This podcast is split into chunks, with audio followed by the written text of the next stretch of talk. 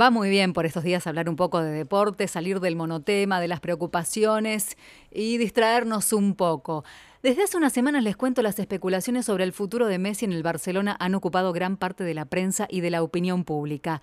Messi habló. Sí, voy a seguir y eso no, eh, por más que me haya querido ir, no, no va a cambiar mi, mi actitud ni, ni nada a la hora de competir porque siempre quiero ganar, soy competitivo y no me gusta eh, perder a nada y siempre quiero lo mejor para, para el club y eso es lo mejor para mí también y para, para, el vestuario. Con su declaración dejó bien claro dos cosas. La primera, que se queda por lo menos un año más en el club. Y la segunda, que su problema no es contra el Fútbol Club Barcelona, sino contra el presidente Josep María Bartomeu. No es una decisión que, que la había, venía meditando y, y estudiando todo el año, que se lo venía comentando el presidente y bueno, el presidente siempre dijo que, que, que, yo a final de temporada podía decidir si me podía ir o me podía quedar y, y al final lo terminó cumpliendo con su palabra.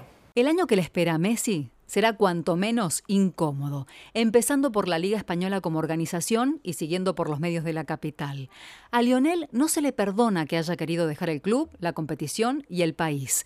Para la Liga Española, que perdió a Neymar en 2017 y a Cristiano Ronaldo en 2018, la salida de Messi representa varios ceros menos en su negocio y un descenso cualitativo considerable a nivel deportivo.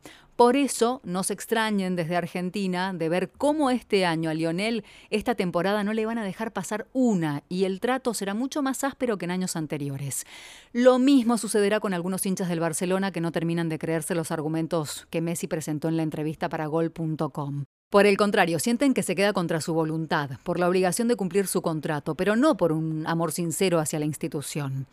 El otro que sale mal parado de todo esto es Bartomeu. Bartomeu no quiere ser recordado como el presidente que vendió a Messi y por eso apostó por mantener al jugador por la fuerza en el club durante el año, ya que sabe que tras las elecciones de marzo él no será presidente. Messi seguirá en el club y el problema será de quien lo releve en el cargo. Eso sí, lo que Bartomeu no esperaba era un ataque tan directo por parte de Messi que siempre se ha visto ajeno a los enfrentamientos personales. Pero lo cierto es que son más los que respaldan a Messi, aun cuando no compartan totalmente su intento de cambiar de club. Para muchos aquí, Messi es una leyenda y Bartomeu el peor presidente de la historia del Barcelona. Por eso, el año que le queda en el club no será fácil para Messi, pero tampoco para Bartomeu ni para el Barcelona como equipo. La verdad es que mientras algunos esperaban que la decisión de Messi pusiera fin a este melodrama, parece que la historia en el Barcelona recién comienza. Lorena Rivas desde Barcelona.